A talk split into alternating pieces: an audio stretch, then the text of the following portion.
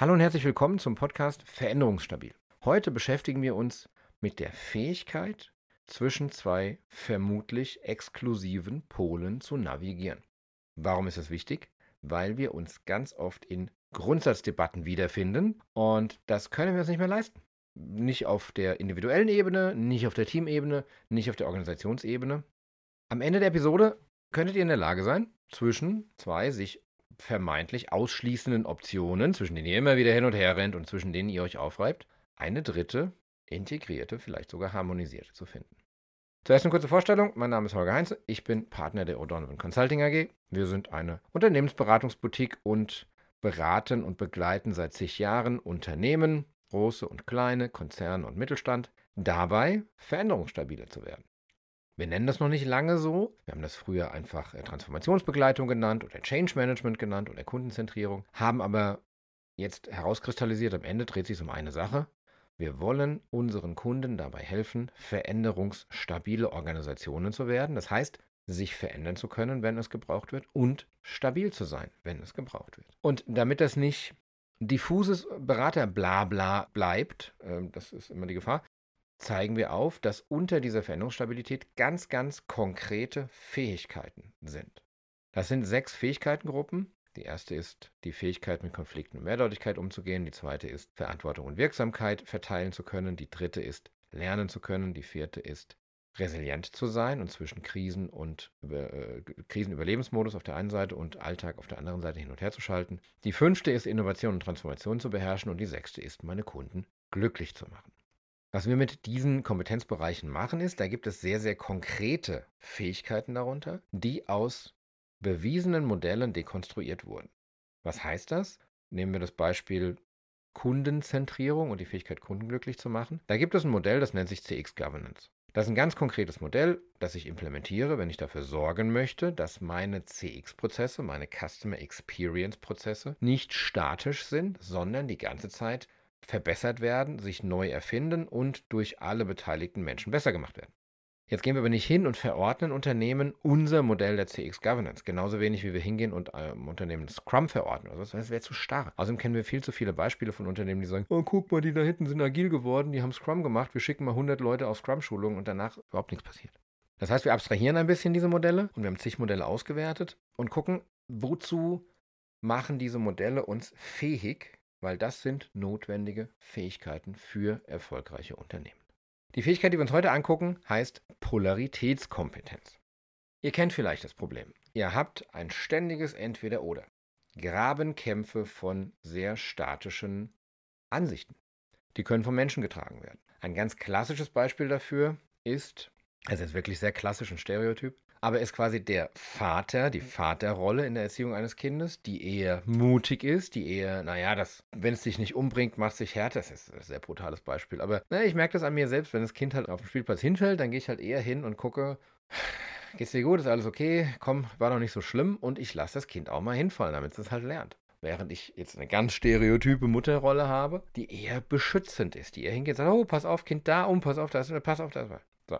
Ist eine von beiden die richtige? Nein. Es gibt Situationen, in denen ist nur eine angemessen. Wir waren mal spazieren äh, in, in, im, im Fjordland, irgendwo in Norwegen, da ging es 100 Meter nach unten. Da war der Ansatz meiner Frau sehr, sehr angemessen.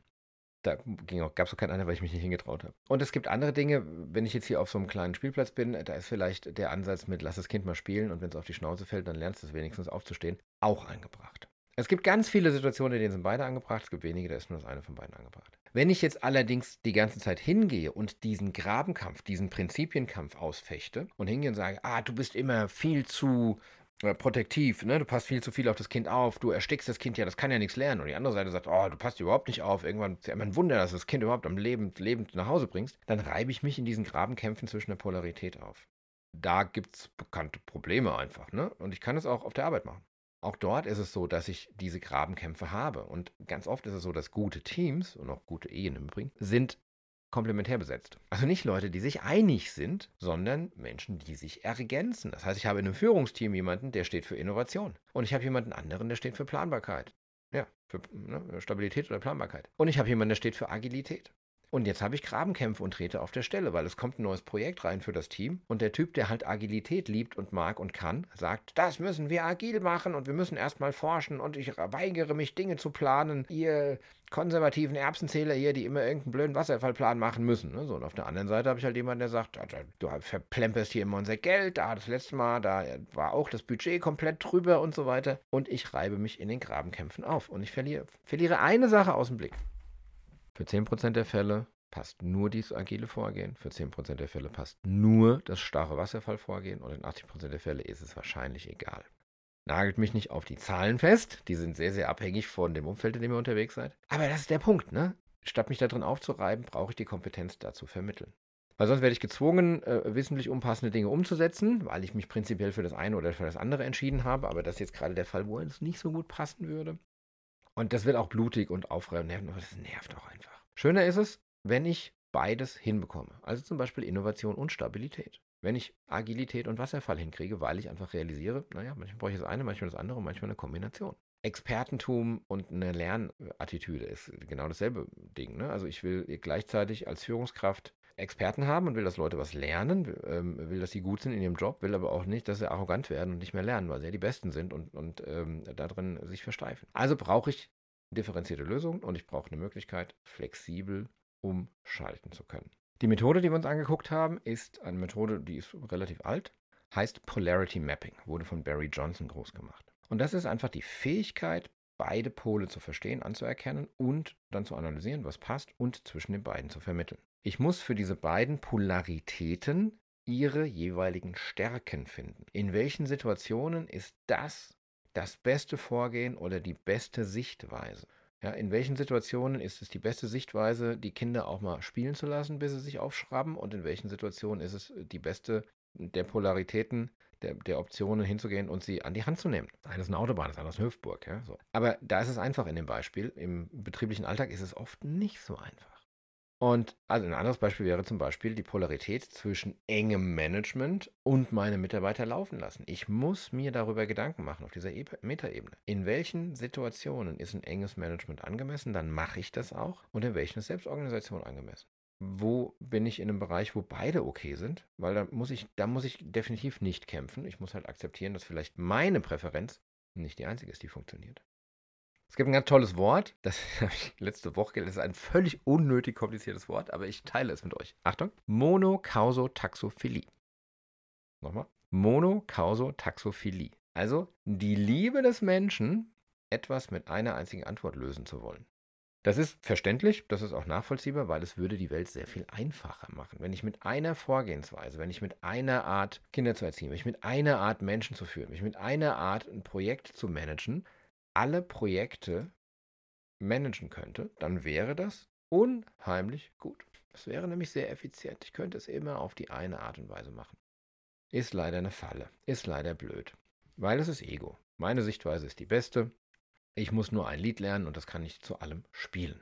Das ist. Äh, funktioniert nicht. Das heißt, ich muss in dieser Fähigkeit, diese Widersprüche auszuhalten, reingehen. Ne? Es gibt viel Management-Literatur, in der drin steht, was haben wir, 15 Commitments von Conscious Leadern oder sowas, ist eins dieser Commitments, auch eine Methode übrigens, die wir ausgewertet haben, ist eins dieser Commitments zu akzeptieren, dass meine Herangehensweise genauso wahr und angemessen sein könnte wie das exakte Gegenteil meiner Herangehensweise.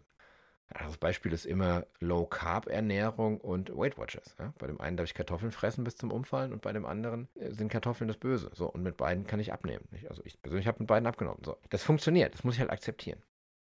Wie kriege ich das Ding jetzt implementiert? Ich muss Polaritäten erstmal besprechbar machen. Also ich muss hingehen und muss sagen, hier, lieber äh, Kollege Peter, du siehst das so, ich sehe das so. Lass uns doch mal gucken, was davon angemessen ist. Im eigenen Team und vor allen Dingen bei mir selbst. Ich kann das mit so einem Mantra machen ja, und kann sagen, ich weigere mich, mich grundlegend und für alle Zeiten und für alle Fälle festlegen zu müssen auf eine Herangehensweise, auf ein Dogma, sondern ich verstehe, es gibt mehrere Arten, Dinge zu sehen und manchmal können zwei völlig widersinnige, widersprüchliche, gegenläufige Dinge beide funktionieren und angemessen sein.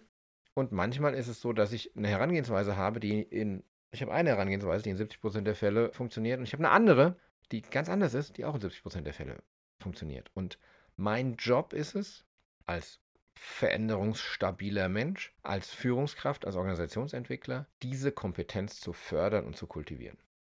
Weil wenn ich eine Organisation habe, die diese Polaritäten beherrscht, dann kann mir halt nicht dieser Blödsinn passieren. Ne? Also äh, Kodak ist ja immer so ein Beispiel, haben irgendwie die Digitalfotografie erfunden oder zumindest miterfunden und ähm, sind dann, ist Kodak oder Fuji? Also sind dann hinten runtergefallen, weil sie immer in diese Polarität waren. Machen wir jetzt digital oder machen wir Film? Ja, macht doch beides. Ja? Aber nein, man musste sich für das eine oder das andere entscheiden. Mache ich das nicht, werde ich viel dynamischer, ich werde viel resilienter, weil ich kann einfach besser und angemessener mit Dingen umgehen. Ich bin viel schneller auf den Füßen und kann auf die Herausforderungen, die da so kommen, halt angemessen reagieren, weil ich habe auch eine größere Bandbreite an möglichen Reaktionen. Das Schlüsselwort ist angemessen. Angemessen, statt Prinzipien zu reiten und Grundsatzdiskussionen zu machen.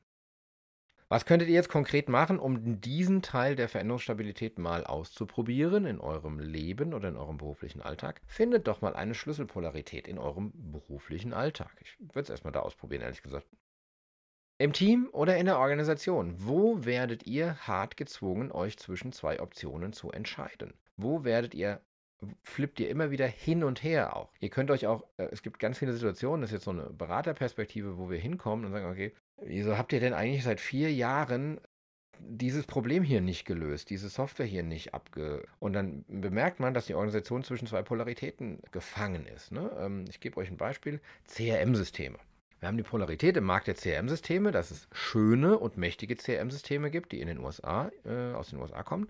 Und dass es nicht so richtig schöne und nicht so richtig gut verwendbare gibt, die aus Deutschland oder aus Europa kommen und nicht so beliebt sind bei den Mitarbeitern, aber DSGVO-konform. Und dann sehen wir Organisationen, die seit drei, vier, fünf Jahren in CRM-Projekten festhängen, weil sie sagen, wir hier haben uns HubSpot angeguckt, geiles System, total gut, super gut, machen wir, machen wir, machen wir. Aber das ist in den USA gehostet und wahrscheinlich nicht DSGVO-konform. Ja, dann äh, machen wir ein deutsches System. Äh, guck mal hier, deutsches System. Wir haben drei deutsche Systeme auf der Schrottliste, haben uns angeguckt. Hier sieht super gut aus. Nee, sieht's nicht. Sieht total scheiße aus. Äh, das wollen wir nicht nehmen. Ah, okay. Dann müssen wir uns doch nochmal HubSpot angucken. Wie können wir denn HubSpot verwenden? Wir müssen Dinge verschlüsseln. Wir müssen das machen. Halbes Jahr Projekt. Wieder ein Problem. Und die flippen dann drei, vier Jahre zwischen den, Polen, zwischen den Polen hin und her. Statt irgendeine integrierte, harmonisierte Lösung zu finden oder diesen Grabenkampf aufzukündigen. Ganz platter Tipp noch ist, fangt an, ein Regelwerk zu machen. Wann machen wir das eine und wann machen wir das andere? Das ist zum Beispiel etwas, was hier bei der Erziehung geholfen hat. In welchen Situationen, das sind meistens Situationen, die mit viel Verkehr und hohen Höhen, hohen Runterfallen zu tun und dem Meer wird ein etwas äh, Hands-on-Ansatz äh, bei der Kinderbetreuung gemacht und bei Dingen, wo man hingucken kann und kann sagen, okay, das ist safe, da ist eher der andere. Und wir reden da auch einfach drüber. Ne? Wir gehen auf den Spielplatz und sagen dann, also wir nennen das nicht äh, Papa-Style, Mama-Style oder sowas, aber wir haben halt gesagt, okay, es gibt, äh, es gibt einen Modus, der ist eher engere Betreuung, es gibt einen Modus, der ist eher, lass die Kinder mal laufen und wir gucken uns eine Situation an und reden kurz drüber und sagen, was von beiden ist hier angebracht.